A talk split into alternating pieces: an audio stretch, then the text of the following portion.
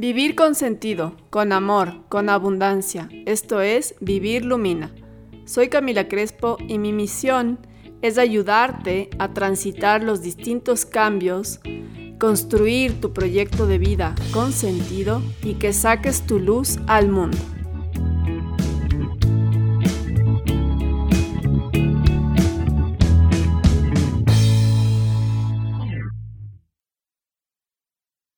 Hola a todos, bienvenidos a Vivir Lumina Podcast. Hoy día les traigo a una amiga, compañera, Gabriela Zapata. Ella es médica especializada en cirugía bariátrica para ayudar a personas con obesidad.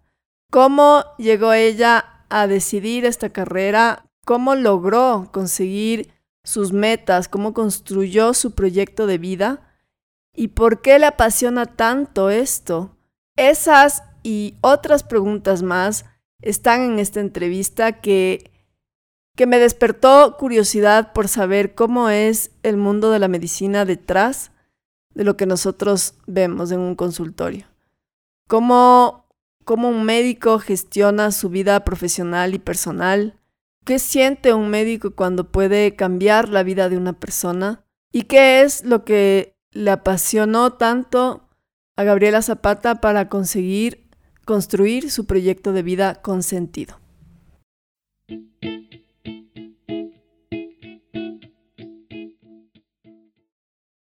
Hola chicas, hola chicos, ¿cómo están? Eh, estoy súper feliz porque les tengo una persona muy querida.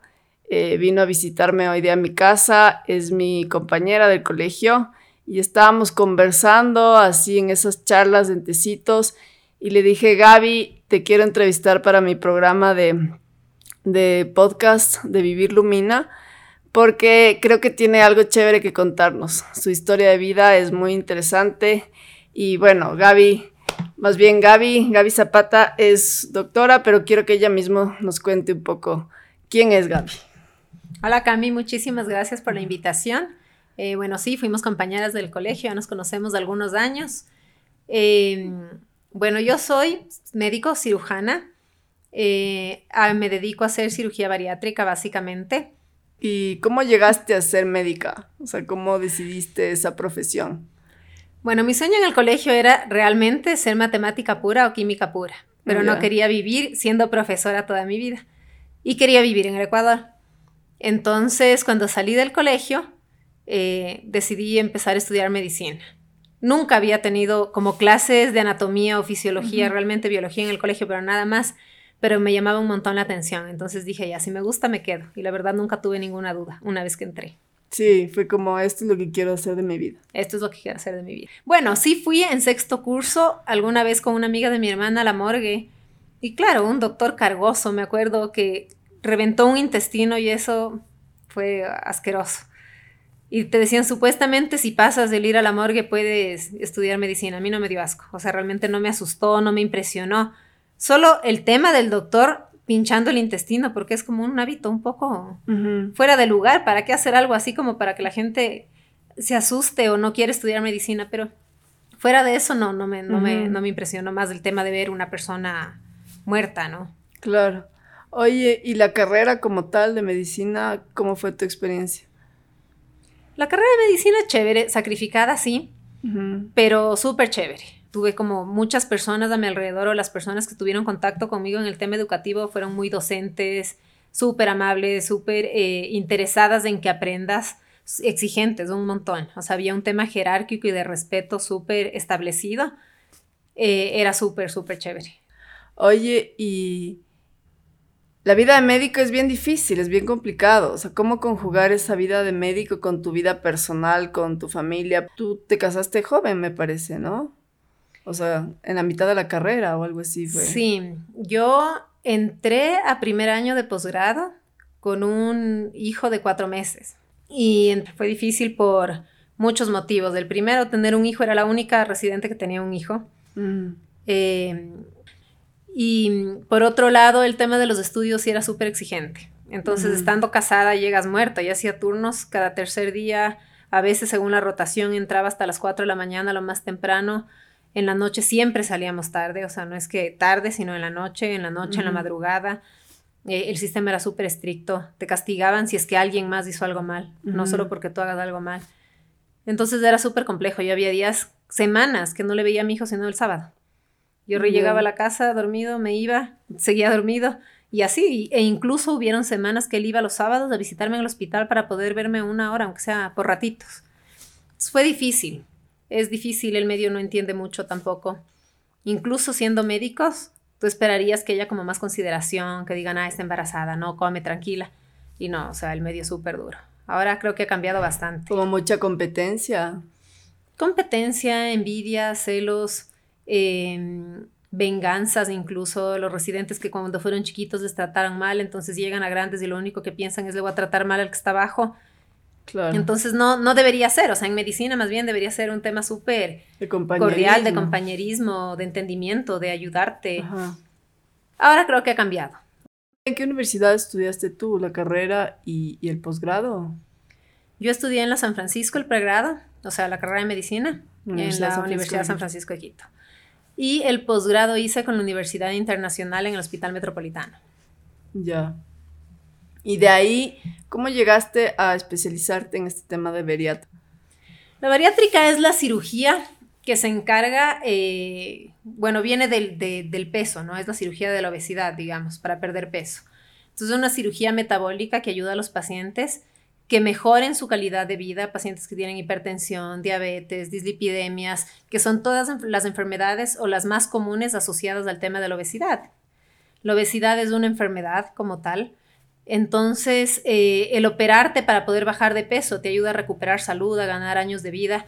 Básicamente eso es a lo que se dedica la cirugía bariátrica. Yo me fui a hacer en Colombia cirugía bariátrica con unos doctores que conocí cuando estaba haciendo una rotación de cirugía mm, de trauma.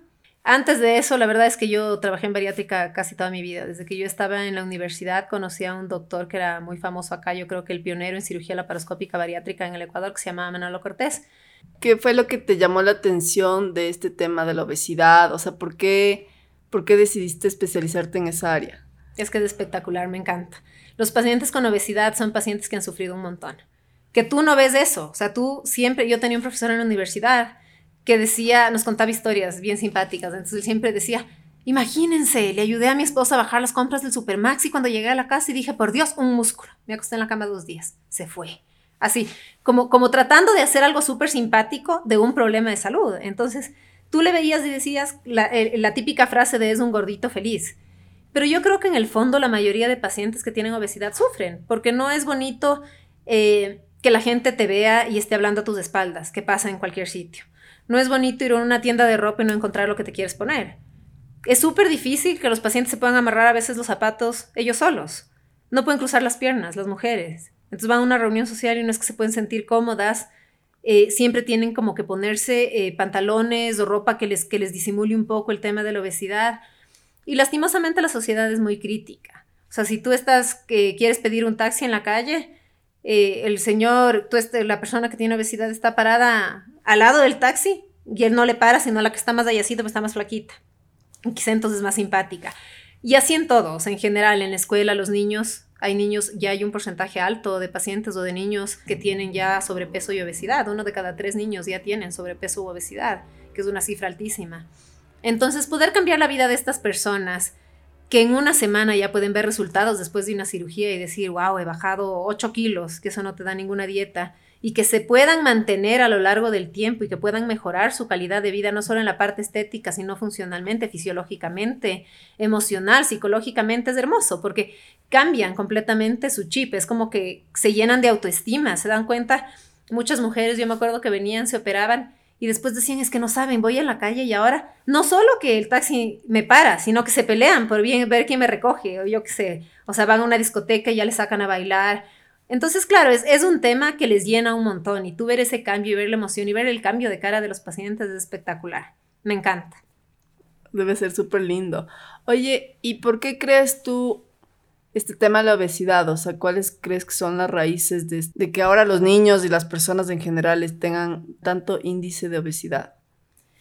Bueno, la obesidad es multifactorial. Yo pienso que mucho el estilo de vida que tenemos ahora ha colaborado eh, principalmente en el tema de los niños. El, el, tema de las comidas rápidas, ahora la vida como que va mucho más a prisa, los, la mayoría de familias, los dos papás trabajan, ya no hay el, el, cuando yo era chiquita llegaba a la casa y finalmente si no está tu mamá, estaba la persona que trabajaba ahí, te daban la comida, o sea, como algo mucho más de casa y más, más sano, ahora no, ahora seguramente tú sales del trabajo, vas corriendo a llevarle a tu hijo a algún lado porque además tienen extracurriculares, tienen que ir a hacer deporte o tienen clases de música o se van a clases de, para tocar el piano o se van donde algún amigo, o sea, siempre tienen algo adicional y los papás al trabajar los dos también están corriendo todo el tiempo. Entonces llega el fin de semana y dices, ni loca, voy a cocinar en la casa, me voy a comer afuera. Y si te vas a comer afuera, les das algo que a los niños les guste, porque además la idea es disfrutar de la comida. Y lastimosamente la comida chatarra, eh, sean hamburguesas, pizzas, cualquier tipo de comida chatarra, tiene un montón de grasa, porque la grasa finalmente es lo que le da el sabor. Entonces, es difícil que los niños hagan, tengan un estilo de vida saludable. Ya no hacen tanto deporte como antes. Antes uno llegaba a la casa y lo que hacía era irse a jugar. Ahora con tantos aparatos electrónicos, juegos de video y temas eh, incluso de redes sociales, que hay muchos niños en edades chiquitas o muy, muy cortas que ya están metidos en ese medio, pasan en el celular chateando con los amigos, ya ni siquiera salen a jugar. Entonces, este tema ha hecho que los niños tengan ya un índice mucho más alto de obesidad, que pierdan un poco de interés. O sea, tú ya no ves, o sea, sí creo que hay muchos niños que todavía juegan fútbol pero no necesariamente llega el fin de semana y están desesperados por ir a hacer algún deporte. Si se, si se pueden quedar jugando PlayStation, se quedan jugando PlayStation y son felices, o sea, y los papás tampoco porque están cansados posiblemente o porque quizá tampoco hacen deporte. Entonces eso ha influido, yo pienso mucho en la, parte infantil, principalmente. Y en los adultos sí, el estilo de vida tiene una parte genética también. Eh, tiene una parte emocional, o sea, es, un, un conjunto de cosas que hace que los pacientes lleguen a tener obesidad y lastimosamente una vez que ya tienen obesidad es muy difícil que salgan de ella. O un paciente que ya está enfermo es muy difícil que regrese el tiempo y que pueda estar sin obesidad y se mantenga así a largo plazo. La obesidad es una enfermedad incurable. Y eso es algo que nosotros tenemos que ver y hacer conciencia, principalmente casa adentro, en nuestros hijos, enseñarles que coman lo más saludable posible, que hagan ejercicio cuando puedan, que intenten tener estilos de vida sanos, porque cada vez la vida se hace mucho más complicada para que esto se pueda dar. Más ahora en esta época de pandemia, súper complicado que un niño pueda salir al parque a jugar tranquilamente. Totalmente. Y lo que tú dices, yo creo que también hay un factor psicológico, emocional determinante, ¿no? O sea, que, que se agrava si es que no has tenido un estilo de vida bueno. Ahora como que hay mucha gente deprimida, sola, eh, estresada y yo creo que eso directamente afecta en tus hábitos alimenticios. O sea, empiezas a comer un montón de, yo qué sé, chocolates o hamburguesas o papas fritas o cosas así. Y creo que también como que lo que tú comes también refleja cuánto te quieres, ¿no? O sea...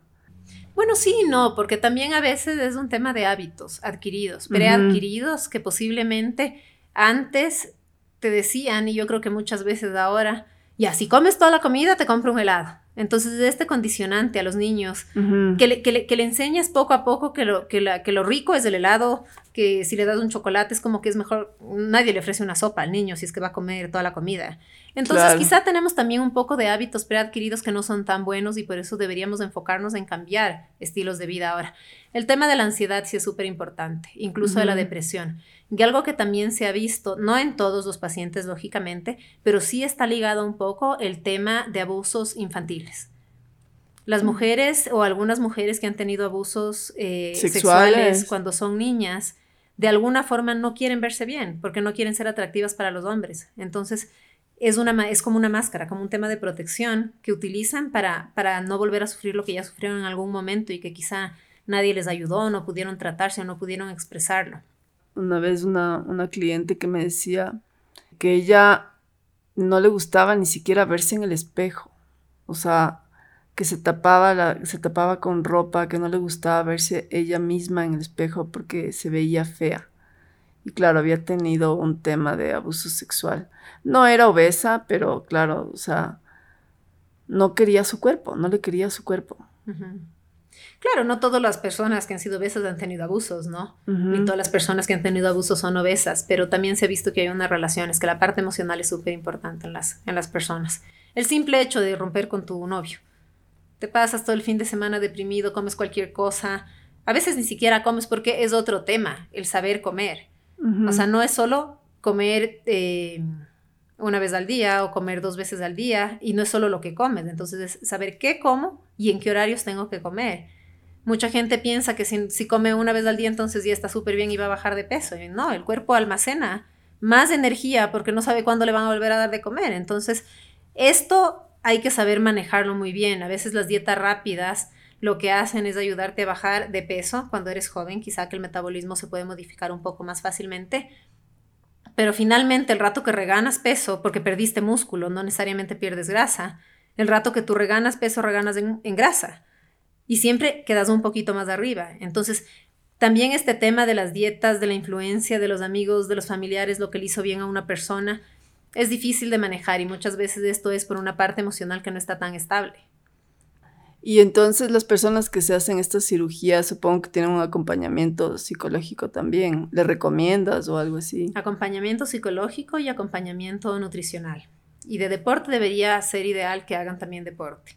Claro, es muy difícil a un paciente que tiene obesidad, que tiene 20 kilos encima, decirle vaya a hacer sentadillas pero si ya bajó 10, entonces ya puede empezar a hacer ejercicios con resistencia, ya puede empezar a correr, ya puede hacer ejercicios que le ayuden a mantener, a, mantener el tema del eh, muscular, que es importante, y también un tema de mm, retracción un poco de la piel, que no, que no le quede como la piel colgando porque tiene mucha flacidez o que se llene de grasa. Entonces sí, es súper importante. Y la parte psicológica, han habido casos también de personas que se divorcian porque viven en un régimen súper autoritario eh, de los maridos o de las esposas que finalmente les ven como, te toca estar conmigo. Y tienen, y tienen es, es, es, difícil creer a veces, pero muchos tienen este, este abuso psicológico de la pareja que les trata mal porque están gorditas, que les tratan mal porque están gorditos, y el rato que bajan de peso y el resto del mundo les empieza a ver, es como que recuperan su autoestima y dicen, yo por qué tengo que estar aguantando a alguien que me trate mal. Entonces es súper importante acompañarle psicológicamente para que no se desvirtúe el tema de la pérdida de peso. No es como que ahora, no, pues yo soy una estrella de Navidad, la modelo, entonces ya voy a estar con todo el mundo. No, o sea, tú tienes que mantener en tu matrimonio, tratar de que sea estable, cambiar patrones de comportamiento que estén equivocados, pero eso tiene que ir de la mano de un experto que les ayude a poder enfocarse y tener una pérdida de peso que sea saludable, porque la idea no es perder peso y destruir tu familia. La idea no es perder peso y que tengas problemas como en otro sentido, sino más bien que el que tú pierdas peso haga que tu familia en general tenga un hábito de vida saludable y que todos tengan una mejor salud, digamos. Claro, y que aprendan a cuidarse, a tratarse bien. Y sabes que me parece súper interesante este tema de que cambian, cambian su, aspecto físico de, estar gordas a estar flacas y, y, eso también les ayuda en su autoestima. Pero claro, si no hay un acompañamiento psicológico detrás, porque la apariencia es una cosa, pero detrás todos los patrones, las sombras, la parte inconsciente que igual se sigue, sigue estando ahí. Entonces, si tú no trabajas eso, o sea, no trabajas tus miedos, tus frustraciones, tus traumas de la infancia, eh, todas esas inseguridades, se te va a hacer más difícil eh, poder superar o sostener ese estilo de vida que tú quieres ahora. Entonces sí. creo que es importante como que, además es un cambio súper radical. Entonces, es un cambio súper radical. Claro. Y otra cosa que es importante saber es que finalmente el paciente que tiene obesidad, como te decía, es una enfermedad que no se cura.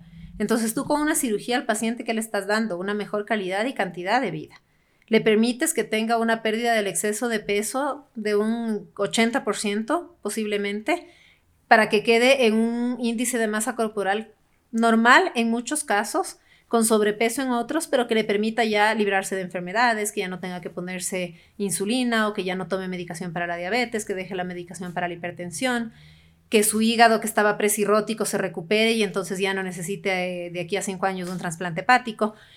Entonces es súper importante tener un acompañamiento, porque si es que es, como, un, como un tema de luna de miel, creo yo. Que tú bajas de peso, te sientes súper bien, entonces crees que puedes luchar contra el mundo o te vas contra el mundo, no te importa nada. Pero si tú no cambias tu parte interna, eventualmente vas a recaer en lo mismo. O sea, bueno, eso tú psicológicamente lo vas a saber más que yo, pero, pero pienso que puede ser así. Claro, o sea, sobre todo si es que es por un tema psicológico, emocional, de ley vas a recaer en lo mismo.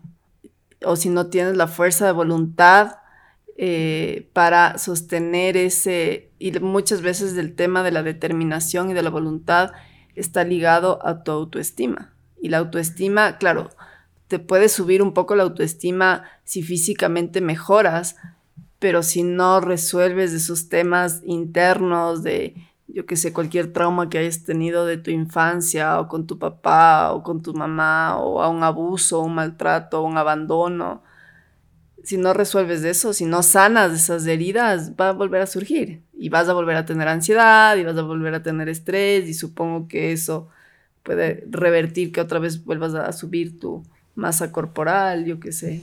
Claro, ahora también hay pacientes que no han tenido ningún trauma, que simplemente es un tema genético. Claro. O sea, ya de familia estuvieron así. Son pacientes que sí necesitan también un apoyo psicológico. Porque es, muy, es muy drástico el cambio. Sí, pero pueden manejarlo mejor. La verdad es que la mayoría de pacientes tienen un poco de rechazo a ir al psicólogo. O sea, no les gusta, es como... Claro. Y en la sociedad en general, yo creo que todos de alguna forma relacionan ir al psicólogo como estar loco y, definitivamente no es así. que creo que en culturas como la nuestra, así en Ecuador, creo que todavía no hay esa apertura a, ir al psicólogo como, como ir a cualquier otro doctor. Es como, así como vas al dentista a limpiarte los dientes, es bueno ir al psicólogo a desahogarte y a limpiarte toda la basura emocional que cargas durante todo el día, durante toda la semana, durante todo el mes. Y eventualmente el psicólogo tampoco es que te va a decir qué tienes que hacer. Simplemente te da puntos de vista, te hace ver cosas que tal vez no estás viendo y a veces la gente va y conversa y más bien es chévere porque le cuentan cosas al psicólogo que no le cuentan a una amiga por miedo a que le juzguen y que posiblemente es algo como fácil, digamos, entre comillas, de resolver, pero que no, no se lo dicen a nadie y se guardan, se guardan, se guardan. Y el psicólogo les ayuda, yo creo que, bueno, yo he tenido algunos casos cercanos que, de gente que le encanta ir al psicólogo. O sea, ni siquiera voy al psicólogo porque eh, tengo un problema, sino porque están chévere ir al psicólogo. Los psicólogos tienen como una perspectiva de vida diferente. Entonces es chévere. Y la verdad, todos deberíamos ir a un psicólogo. De ley. O sea, no solo psicólogos, o sea, puede ser un psicólogo, un coach o un mentor, lo que sea, pero creo que sí es bueno conversar y desahogarte de tus temas eh, emocionales, lo que te pasa en el día a día o temas que tengas que resolver del pasado con alguien externo, o sea, con alguien que sea eh, eh, imparcial, que no, que no vaya a tomar un, bando y que te pueda ayudar a ver las cosas como tú dices, con más amplitud, desde otra mirada. Y al final tú eres el que, el que guías tus propias decisiones y el que tomas tus propias decisiones, ¿no? Pero, pero sí creo que es importante a veces tener como que esa guía, porque a veces te quedas muy encerrado en tu punto de vista y no puedes ver otras, otras alternativas, otra forma de ver las cosas. Sí, muchas veces pensamos o que solo a mí me pasa y tú escuchas la historia de los pacientes y la de uno es la de muchos. Ya. No, no es solo a ti te está pasando, o sea, parecería que solo a ti, obviamente para ti tu mundo eres tú, pero muchas veces le, le pasa al de lado, le pasa al del otro, entonces incluso me parece a mí chévere el tema de tener muchos pacientes que puedan compartir sus experiencias. O sea, hacer grupos como de, pacientes que conversen, que se cuenten sus experiencias, que se apoyen, que puedan bajar de peso sanamente eh, con ayuda de alguien que está viviendo lo mismo, porque además es frustrante. Tú vas al gimnasio y entonces no, yo veo, o sea, cuando, bueno, antes, cuando iba al gimnasio, veía los cinco mismos, o sea, las cinco mismas personas que estaban como un poco pasaditas de peso corriendo, que sudaban, pero pobres. O sea, de verdad, yo ya saludaba de lejos y me iba y decía, yo hice una hora de pesas y los otros van hora y media corriendo y sudan todos los días y no bajan un gramo. Pero es eso, o sea, hasta ir al gimnasio es como que te sientes señalado, me explico. inconscientemente, es como que todo el mundo se está dando cuenta, viene todos los días a tal hora y está igualito. Y entonces es frustrante porque te esfuerzas un montón y al final no bajas. O sea, al final del día no es que te está sirviendo. No, ya a veces no es un tema solo de fuerza de voluntad. O sea, no es un tema de hacer dieta o no, de hacer ejercicio, no. Simplemente es algo que ya está ahí establecido. Y lastimosamente la dieta y el ejercicio, a menos que seas un deportista de élite, no te sirve a largo plazo para bajar de peso de forma mantenida. Y eso es súper difícil porque mucha gente piensa que las personas que se operan es porque tienen, no, no tienen fuerza de voluntad o porque escogieron el camino fácil o a veces porque es estético, entonces claro, solo les importa la vanidad, son vanidosos y no ven como o sea, ya hay un prejuicio detrás. Sí, bueno, la sociedad siempre critica, ¿no? O sea, nosotros criticamos al que hace y al que no hace pero eventualmente los pacientes sí se sienten vistos. Yo tengo muchos pacientes que dicen, por favor, no vayas a contar que me operé. Y yo no, pues, ¿a quién voy a contar? Primero, por ética médica no puedo contar. Pero no debería ser así, pues uno debería tener la libertad de decir, sí, no pude bajar de peso y me operé y ahora estoy perfecta. Entonces es súper complejo. O sea, los pacientes que viven el tema del sobrepeso y la obesidad pasan yo creo que por montones de tratamientos, montones de formas para bajar de peso poco efectivas o efectivas en su momento, pero sufren un montón. O sea, te juro, tú puedes ver en la calle a alguien y dices, ves un gordito feliz, pero en el fondo, así sea el simple hecho de no poder atar los zapatos, para él es un problema. El tener que ir a un avión y que todo el mundo, ay, necesita extensión del cinturón de seguridad y no podemos.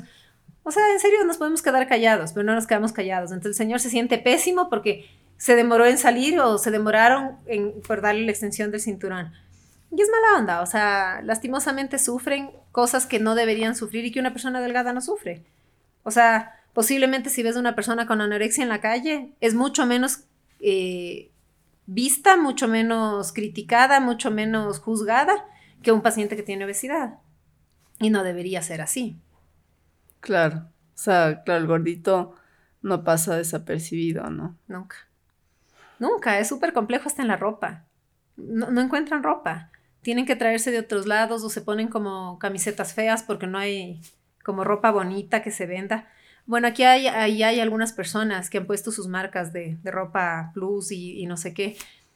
Y bueno, supongo que les va bien, pero posiblemente dirigido hacia mujeres. Pero los hombres también son vanidosos y a veces mucho más vanidosos que las mujeres. Y para los hombres es súper complejo encontrar ropa que le quede. Y otro tema, el tema de, de, de la obesidad también es el estar gordito, se te escalda la piel, se lastima, se, tienen fricción en las piernas cuando caminan. O sea, hay muchas cosas que, que, no vemos, que las personas están día a día como luchando, haciendo un esfuerzo y que no son visibles y que les cuesta. Y entonces no les ayudamos de ninguna forma porque no aceptamos como sociedad, eh, no somos eh, solidarios. Si vemos a una persona que necesita ayuda, yo que sé, alguna persona que no puede subir la grada, no es que le decimos, venga, le ayudo, o alguien que se le desató el zapato, le doy amarrando, no, no podemos decir eso en la calle. Y fuera de eso, tampoco la, la, industria en el Ecuador al menos les ayuda, porque pudieran ponerse un terno bonito, una linda corbata, una, una, yo que sé, un short deportivo bonito, pero no hay. O sea, no existe ropa en esas tallas para los pacientes que tienen ese, ese tipo de peso. Entonces también es difícil para ellos, dentro de su estado, verse bien para poder mejor, sentirse bien. Va de la mano, ¿no? Claro, totalmente. Yo pienso que ya es un problema de salud pública Sí, la obesidad es un problema de salud pública. La obesidad está asociada a muchísimas enfermedades, o sea, a cáncer, diabetes, hipertensión, dislipidemia, hasta la periodontitis es mayor en pacientes que tienen con obesidad, o sea, que tienen obesidad. Entonces, hay tantas enfermedades alrededor que la obesidad debería incluso ser una enfermedad que sea cubierta por seguros, porque ese es otro tema. Los pacientes no se pueden operar porque es una cirugía más costosa, quizá que otras eh, tipos, otros tipos de cirugía. Y los seguros no cubren, porque lo ven todavía como un tema estético. O sea, el seguro prefiere que te dé el infarto y pagar 25 mil dólares por un, por un stent, por unos puentes coronarios, por lo que sea, a, cubrirte y pagar 5 mil dólares por una cirugía bariátrica. No te cubren. Entonces sí es complicado. En otros países cubre el sistema de salud pública incluso.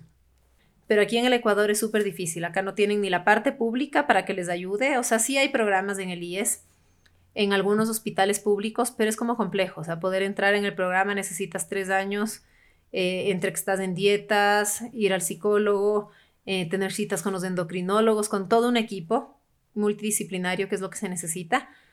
Y muchos pacientes se han ido a la parte privada porque a los tres años le dicen, no, pero si ya bajó, si ve que sí puede. Y el sistema de salud no se abastece tampoco. O sea, definitivamente hay muchos más pacientes que lo que se puede operar aquí. Sí debería haber alguna medida de, salud pública que vea esto y que solucione un poco para los pacientes, porque es complejo. Qué interesante. Oye, Gaby, ¿y tú sientes entonces que has encontrado como que tu, tu sentido en la vida? O sea, ¿te encanta lo que estás haciendo? A mí me encanta. Me encanta. Si yo pudiera pasar en quirófano operando 10 horas, pasaría. Me encanta. O sea, algo que en, Colombia, por ejemplo, con, los, con, el doctor que yo estaba allá o cuando íbamos a Cartagena, eran jornadas de 30 pacientes en un fin de semana. O sea, eso aquí no se hace. Y llegábamos, desde el día que llegábamos, eh, operábamos al día siguiente, eh, el sábado, y bueno, llegábamos jueves, jueves, viernes, sábado y domingo nos regresábamos. O sea, a mí de verdad me encanta la cirugía, me encanta estar ahí, me encanta estar con los pacientes, me encanta hablar con los familiares, bueno, me encanta hablar en general, con la gente que conozco más, cuando no conozco soy bien callada. Y me encanta, ponte ir a pasar visita, yo me quedo una hora. Entonces mis hijos son, mami, no te voy a acompañar porque te demoras mucho. Yo no, te prometo que rapidito, mínimo 40 minutos y es un paciente. Pero es chévere, o sea, a mí me gusta escuchar a los pacientes, me gusta escuchar a los familiares, me encanta ponerles ejemplos para que entiendan las cosas. Me parece súper chévere, o sea, a mí el tema de estar, de estar en, en la parte médica y ayudar a un paciente para que pueda entender su condición de salud y pueda cambiar su condición de salud, me encanta. Y operar me fascina. O sea, de verdad yo podría vivir en un quirófano. No que no me guste estar en mi casa, me encanta estar con mis hijos, pero mm, es diferente. O sea, en el tema de la pandemia, en la, época de pandemia, al principio, bueno, todavía estaba como con algo y después ya, obviamente, no salía tampoco, no operaba ni nada. Y no te voy a decir que tuve problemas con el estar en mi casa. A mí me encanta estar en mi casa, me encanta estar con mis hijos, me encanta estar con mi esposo, me encanta hacer postres, eh, hice pan, hice muchas cosas. Eh, o tratamos de hacer cosas como para pasar bien el momento, pero en el fondo hay algo que no es completo, o sea, no, no, no, estás como 100%, ¿explico? O sea, a mí me gusta eh, conversarle al instrumentador, estar con la enfermera, hablar con el guardia, o sea, es como un tema del trabajo en general que, que me parece súper chévere, o sea, no me pesa ir a trabajar. Es que es lo que hablábamos hace un rato, ¿no? Yo creo que cuando haces lo que amas, todo fluye todos esos detalles o esas cosas que quizás a otra persona le pesa, tú lo haces con cariño, lo haces con, amor porque, porque para ti tiene sentido lo que estás haciendo. Sí. Pero es de eso, es del sentido de donde tú estás que te sientes cómodo y te sientes bien. Entonces eso hace también que los pacientes yo creo que sienten eso y, es como que se sienten más tranquilos, están cuidados y ven que, tienes como compromiso, o sea que no es un no es uno más, sino que es una persona especial. Y creo también que tú les transmites eso a tus hijos y creo que eso es importante, o sea, el, transmitirles esa sensación de la mamá hace algo que ama y, lo, y no es que vas así aburrida y cansada y otra vez otro día más de trabajo o sea, creo que también es como un, el mejor regalo que les puedes dar a tus hijos de que tú puedes hacer lo que te gusta, lo que amas y que puedes ser buena en eso y que te puede ir bien. Sí, sí, claro, a veces les da un poco de pena, mami, hoy te vas. y yo, sí, no te vayas. Pero claro, lo entienden. Y bueno, mi hijo chiquito me acompaña un poco más a veces a pasar visita y eso. Pero es chévere porque de alguna forma eh, él, se, él, él, encanta, por ejemplo, ir al hospital. O sea, cuando va al metro, es, mucha gente le conoce, le saluda, le ve, ay, cuánto has crecido, que no sé qué. Entonces, es como un ambiente donde él se siente bien. Y, y, llegas a tener, es como una familia, ¿no? O sea, este tema de, que el sitio de trabajo tuyo termina siendo tu segunda familia real. O sea, son personas con las que compartes a veces mucho más tiempo que el que compartes en tu casa. No por eso tu hogar deja de ser lo más importante, pero son personas con las que vives el día a día, con las que sabes si se fueron de paseo, si tuvieron un problema en la casa, si es que a los hijos les pasó algo, si es que necesitan, están mal de salud. Y entonces es súper chévere conocer y ver esta gente que de alguna forma sigue siendo como parte de tu vida, o sea, de tu vida muy cercana finalmente. O sea, no es como en otros trabajos. Yo pienso que tú vas a una oficina y claro, te llevas con todos, pero no hay como esta intimidad, o sea, este, tema de vivir, porque tú vives prácticamente en el hospital, o sea, saben todo de tu vida. Entonces me parece súper chévere, es como esa familia que vas dejando, ¿no? En cada sitio donde empiezas a trabajar. Quizás eso es también lo que alimenta tu, tu cariño por la profesión, ¿no? Y sabes que me parece súper admirable como como ir viendo todo el proceso que tú fuiste viviendo, porque yo me acuerdo, o sea, que en la universidad, cuando estábamos en la universidad, tú tenías, claro, rotaciones y pasaba, me contabas, tenías tres, cuatro días que pasabas en el hospital, o sea, y, ver ahora ya que estás en esta, en, otra, en otra etapa, ¿no? En esta etapa ya además de, de especializarte en un área específica y como que querer cambiar la vida de las personas, me parece súper bonito. O sea, después de ver todo ese proceso de tanto trabajo, tanto esfuerzo, como que ahora ver los resultados me parece súper lindo. Sí, es chévere. Además, claro, yo viví un poco la medicina antigua, por decir entre comillas, cuando vi el metroquito, entonces el doctor me mandaba con el, con el viper para que conteste, entonces es como que te sientes súper grande, ¿no? O sea, ahora obviamente te llaman al celular y ya no es que hay metros. Pero ya ha cambiado la medicina. O sea, yo cuando era estudiante, yo le trataba a mi residente así de usted hasta ahora. A todos los que fueron mis residentes les trato de usted y así como súper respetuoso. Ahora yo creo que el mundo ha cambiado en general. Ya no, ya no es, ya no hay este, este tema tan jerárquico. Incluso a veces quizá no tan bien, o sea, no, no tan positivo. Ah, no, pues mi trabajo era hasta las dos, chao, yo me voy, no voy a quedar más tiempo. Pero eso también nos enseña a nosotros a tener otro tipo de tolerancia, ¿no? O sea, todo cambia definitivamente nuestros hijos, se forman en un mundo diferente. O sea, yo digo, cuando lleguen ellos a la universidad, no sé cómo va a ser el tema. Sí me da a veces un poco de miedo porque ya viven cosas súper distintas a, la inocencia quizá que nosotros teníamos cuando, cuando éramos niños, ¿no? Pero es chévere porque ves cómo ha cambiado la medicina. O sea, de antes casi casi solo cirugías abiertas, lo laparoscópico muy poco. Cuando yo hice la rural hice en un hospital donde el cirujano decía, la cirugía laparoscópica te mata, no hay que hacer, todo se complica. Y yo entre mí pensaba, yo, o sea, claro, ellos no sabían que yo trabajaba con otro cirujano fuera de, la, de ahí, eh, pero yo pensaba, no es verdad, o sea, yo prácticamente todas las vesículas que he hecho o que, o que he estado son laparoscópicas. ¿Cómo puede decir el que es abierto mejor? Y además que es más, o sea, no, no puede ser. Fueron unos cirujanos a operar, como cinco pacientes, se complicaron todos, todos. Y yo decía, no puede ser.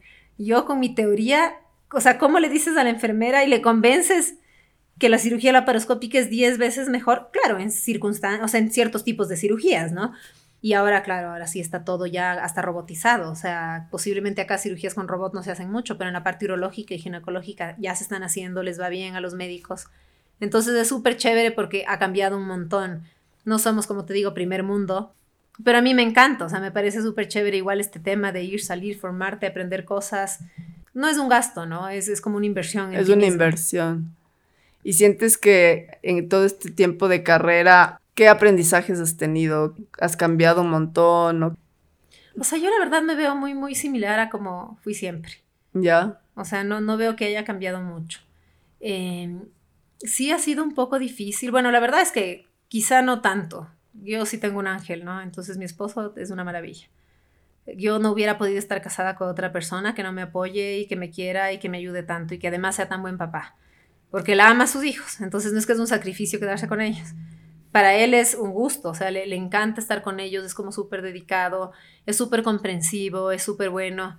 Si yo tengo que irme a las 5 de la mañana, yo me voy sin desayunar, ni loca me levanto hacerme un desayuno, o sea, ni loca ya yo sé que está mal no desayunar, pero eventualmente en el camino algo me comeré. No, ¿cómo te vas a ir sin desayunar? Él me puede hacer un desayuno, ¿me explico? es, es como este dar y recibir y estar ahí siempre pendiente. Entonces yo creo que eso a mí sí me ha llenado un montón. Por ejemplo, en la parte familiar, eh, poder tener una persona al lado que confíe en ti, que te apoye en todo, eh, que entienda además, porque mucha gente no entiende y peor aún en un mundo machista. Es súper difícil, o sea, que un hombre se vaya a una cirugía, yo que sé, de 8 de la noche a 1 de la mañana, quizás es algo comprensible. Pero que una mujer salga de 8 a 1 de la mañana, imagínate que una vez mi hijo me dijo, mami, las mujeres, no, no las mujeres, me dijo, las mamás no salen en la noche. Pero no como un tema machista, sino como las mamás y es hora de lavarme los dientes y acostarme a dormir, ¿por qué te estás yendo? Le digo, mi amor, tengo una cirugía de emergencia, era chiquito, tenía creo que 3, 4 años.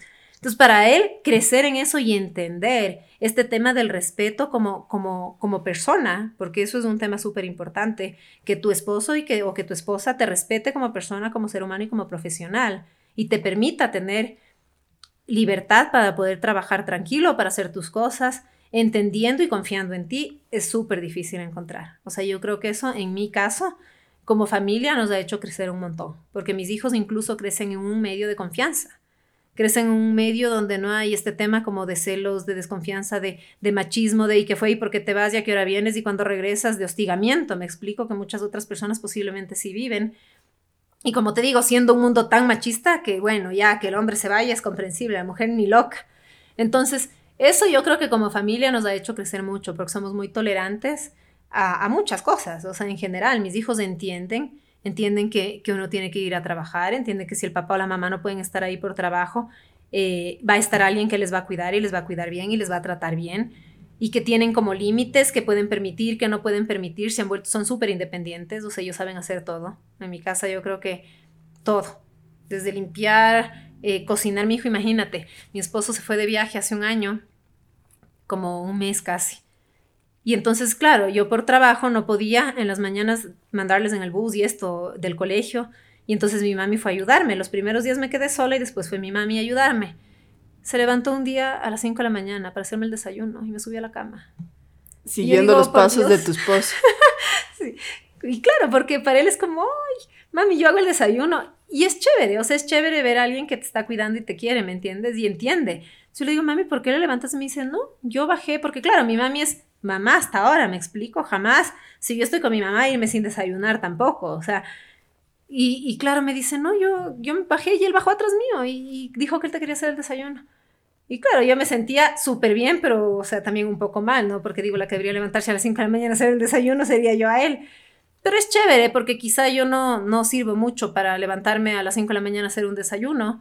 Quizá mi fortaleza es otra, pero pero es chévere que tus hijos hagan eso por ti, ¿me entiendes? Que valoren que tú estás yendo a trabajar, que vean el sacrificio que tienes y que ellos les dé gusto también como ser parte de eso, entendiendo y sacrificándose ellos, porque finalmente mi hijo chiquito sí tuvo una ausencia materna por unos años, que para él fue mucho más difícil, para el gran, para el, para el, ah no, para mi hijo grande, para el más chiquito menos, porque yo me salí unos meses del posgrado, estuve con él los primeros ocho meses al menos y después regresé al posgrado. Pero el grande no, pues el grande se quedó a los cinco meses ya sin mamá, o sea, a los cuatro que empecé estas semanas de orientación que me salí. Y después ya a las dos semanas regresé. Entonces fue difícil. Oye, pero claro, tú ahorita lo cuentas con mucha naturalidad y con mucha alegría, pero yo asumo que hay un trabajo fuerte detrás, ¿no? O sea, cómo, cómo lograr eh, esa armonía, cómo lograr esa comunicación, ese respeto, ese ese, ese mm, trabajo en equipo, eh, es de un trabajo. Es súper fuerte. Es súper fuerte y yo creo que parte de uno mismo. O sea, yo, si algo creo que tengo de bueno, es que nunca he sido una persona como perseguidora. Me explico, si mi esposo se iba a trabajar y tenía cosas que hacer, perfecto, te vas a trabajar, tienes cosas que hacer, eh, llega en la noche, llega en la noche, no estoy como, si se va a jugar fútbol, por ejemplo, él, le encanta jugar fútbol. Entonces, claro, juega fútbol o muy temprano en la mañana o muy tarde en la noche, ¿no? No es que se va al mediodía. Pero yo ni loca me quedo despierta esperando ocho horas a que llegue. O sea, yo tengo la confianza que si necesita algo me llamará y si no, se fue a jugar fútbol y regresa. O sea, no tengo que estar como, ¿y qué fue? ¿Y por qué no vienes? Entonces yo creo que eso es súper importante. O sea, el tema de, de, de, permitirle al otro que tenga su espacio y tú tener tu espacio es súper importante. O sea, el respeto que existe de por medio.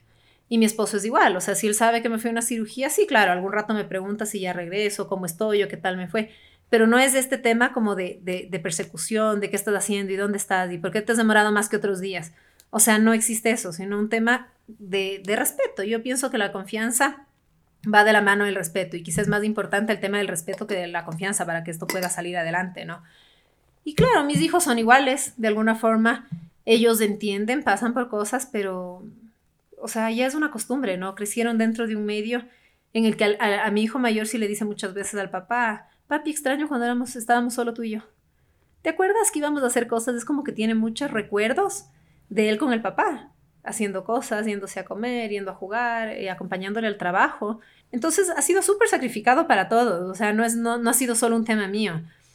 Pero, es, es lo que te decía, o sea, no es esto que dices del tema de la confianza y del respeto del tiempo y los espacios del otro es una parte, pero también hay esta parte como de, solidaridad, como de, ok, o sea, quizás ahora yo voy a hacer eh, más trabajo, digamos, en la casa o lo que sea, porque, digamos, en tu caso, por el tema de la medicina, tenías que estar mucho tiempo afuera y no hay ese como te cobro luego y ahora tú me tienes que apoyar o tú tienes que hacer esto. Es como que creo que sí es importante que haya un balance para que la otra persona no se sienta utilizada ni, ni que no es valorado su trabajo ni su, ni su esfuerzo, pero, pero también hay como que este tema de solidaridad, de somos un equipo, de, de respeto. Claro, no hay revancha, que eso es súper importante a él no solo le tocó aguantarme una carrera, un no estar aquí o un tema de sacrificio con los niños, sino también un tema del carácter,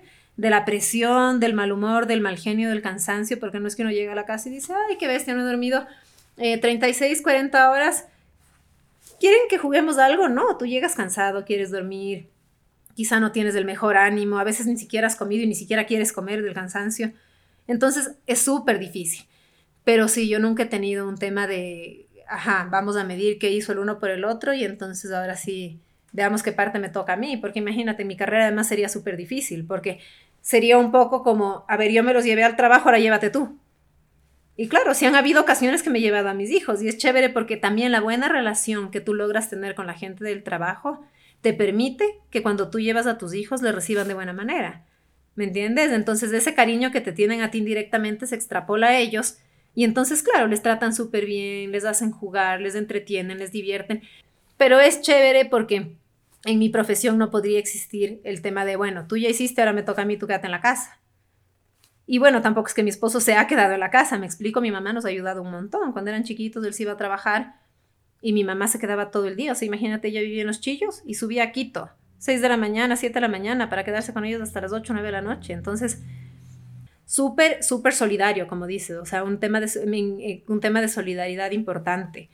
Eh, mi suegra, los fines de semana, siempre íbamos a comer donde ella, porque ¿quién tiene ganas después de toda la semana estar como cansado? Ella siempre como vengan, claro, o sea, un ambiente familiar, gracias a Dios, súper bueno, o sea, súper amigable y súper eh, condescendiente. Siempre, o sea, en todo, en, todo mi círculo cercano, siempre he sentido apoyo. En mi familia y en la familia de mi esposo. Entonces eso para mí ha sido súper importante porque también te permite trabajar tranquilo, te permite estudiar tranquilo, te permite saber que estás haciendo algo que finalmente va a ser por el bien de todos, no es un tema egoísta, porque también, claro, se puede ver como un tema egoísta, pero esto no es un tema de egoísmo, es un tema... Y que claro, mi esposo también sabía cuando él me conoció cuáles eran mis planes, cómo iban a ser mis estudios, qué quería hacer de mi vida, cuáles iban a ser mis horarios, yo en eso siempre fui como súper clara. Y él estuvo dispuesto a eso, o sea, le parece más bien, yo creo que a él eh, le parece chévere lo que yo he hecho y como que le da hasta un poco de orgullo, me explico, entonces creo que ha sido un entorno favorable. Que sabes qué yo creo, Gaby, que cuando tú estás como conectada con, con algo que te gusta, estás conectada con tu propósito de vida y es algo, como tú dices, es algo que va a hacer bien a, a, las otras personas, va a hacer bien a la humanidad, es como que el universo, la gente, todo alrededor te apoya. O sea, todo empieza a fluir y todo empieza a, a, salir para que tú puedas eh, lograr tu objetivo, puedas lograr tu propósito. Y eso es lo que me encanta, o sea, me encanta eh, verte ahorita como que tan llena de vida, tan clara de lo que te gusta, lo que quieres y que, y que transmites esa alegría y esa pasión por lo, que, por lo que haces. Y me encanta eso. Y un poco para cerrar, Gaby, no sé si quieras compartir algo con la audiencia, si quieras decirles algo a las personas que nos escuchan sobre cualquier mensaje que quieras darle de lo que hemos hablado, de la obesidad o de, o de encontrar eh, un, un propósito en tu vida o de la vida familiar, lo que tú quieras. A ver, yo creo que con la experiencia de vida que yo he tenido, creo que es súper importante ponerte una meta. Ponerte una meta y buscar las personas que pueden ayudarte a llegar a eso. Creo que es, es es clave el momento que tú decides qué quieres hacer en tu vida, que pongas tus prioridades en una balanza. Si tu vida familiar es lo que prima, entonces lo que sea que tú tengas en la parte profesional tiene que ir acorde a eso. Entonces, organiza un poco. ¿Qué vas a hacer a futuro? Como yo te decía, yo quería hacer matemática pura, a mí me encantaba. Me encantaba el tema de matemáticas o de química pura, me parecía hermoso. Pero yo a futuro no me veía como profesora y no quería salir de mi país, quería vivir acá. Entonces, en una balanza, no importa que a mí me encante, porque finalmente quizá hay algo que también me encanta, pero que no significaba sacrificar mi calidad de vida futuro en base a mis expectativas, porque posiblemente de profesora no me hubiera sentido tan realizada como me siento ahora. Entonces yo creo que eso es súper importante, que lo que sea que tú hagas siempre tengas la visión a futuro. O sea, la vida no es ahora, uno tiene que programarse viendo a futuro. ¿Cómo te ves de aquí a 10 años? ¿Cómo te ves de aquí a 20 años? ¿Qué necesitas para cumplir lo que tú quieres ser de aquí a 20 años? Para ir reclutando eso en el camino, ir juntando esas, esas piezas claves para que todo lo que tú quieres hacer se cumpla. Eso creo que es súper importante. Me parece súper chévere y sabes que justamente una de las cosas que, que yo hago en, en, la terapia es, es eso, o sea, ayudarles a las personas a que, a que vayan viendo su, su ser ideal, ¿no? O sea, cómo, cómo te quieres ver tú eh, de aquí en 5 o 10 años y hacia dónde quieres ir, que a veces muchas veces tenemos eh, esa mentalidad muy inmediata, ¿no? De que queremos eh, cumplir el objetivo a corto plazo, pero no vemos, no vemos el a largo plazo cómo queremos ir y, y qué decisiones tenemos que tomar para llegar hacia allá. Me parece súper bonito. Oye, Gaby, y mm, este tema de la, de la obesidad, que creo que es un tema también importante, si quieres también hablar o dar algún mensaje sobre este tema que, que creo que es algo que no se habla mucho y, y que es, especialmente ahora en Latinoamérica se, se está viendo más casos, ¿no? Eh, sí, bueno, yo creo que para los pacientes o para las personas que tienen obesidad, lo que les podría recomendar es que pierdan un poco el miedo de ir a un especialista y pierdan un poco el miedo al tema económico, porque esa es otra, otra parte que yo creo que a veces les limita mucho, el tema de que la cirugía sale muy costosa. No todos los pacientes tienen que operarse. Entonces también es importante saber eso. No es que tú tienes obesidad y te tienes que operar, o tienes sobrepeso y te tienes que operar. De hecho, lo ideal sería manejar el sobrepeso antes de que llegues a tener una obesidad, porque quizá en la obesidad sí necesariamente vas a, requerir posiblemente una cirugía. Pero sí hay medidas que se pueden tomar antes de llegar a ese punto. Entonces yo creo que los pacientes que tienen obesidad deberían pensar en la cirugía o en el tratamiento para bajar de peso como una, un tema de calidad de vida y un tema de salud familiar. O sea, pensar no solo en mí, yo tengo que pensar en mí, en mi esposo y en mis hijos, tengo que pensar en mis papás, tengo que pensar en las personas que me rodean, porque finalmente la persona que tiene obesidad, que, no, que limita mucho su vida a un tema de enfermedades eh, que están asociadas, afecta la vida de las, de las personas que están dentro de su hogar. Entonces eso es súper importante, que los pacientes como que pierdan ese miedo, el, tema de, si es estético, si no es estético, si, si es costoso o no es costoso. No importa, eso es secundario. Finalmente, consultar nunca está por demás. Dejar a un lado como todos los estigmas y, pensar en uno mismo, que eso también a veces pensamos como en todo el mundo y dejamos nuestra salud para después. Claro, mientras no me infarte, no me preocupo. No, sí es importante. Si tú ya ves que tienes un problema de sobrepeso o obesidad, no esperes a tener enfermedades asociadas. No tiene mucho sentido esperar estar enfermo para tratar de curarte. lo lógico es si ya tengo una enfermedad que es la obesidad, tratar de curarme de esa, no esperar a tener dos más que me generen más problemas físicos para poder mejorar.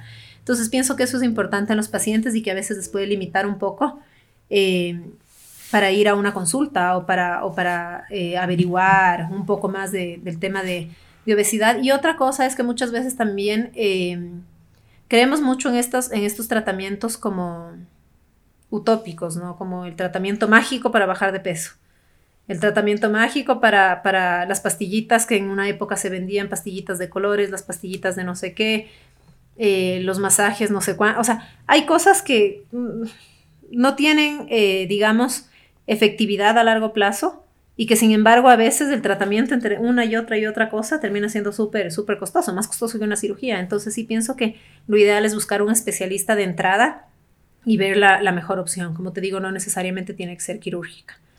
¿Tienes redes sociales? Sí, eh, doctora Gabriela Zapata J en Facebook e Instagram y doctoragabrielazapata.com en eh, la página web. Chévere. Muchísimas gracias, Gaby. Ha sido un gusto. Una linda conversación. Gracias, Cami, a ti.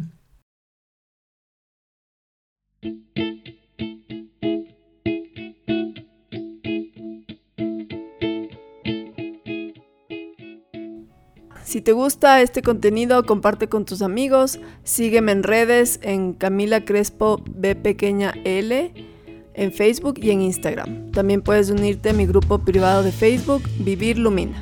Nos vemos en el siguiente episodio. Chao.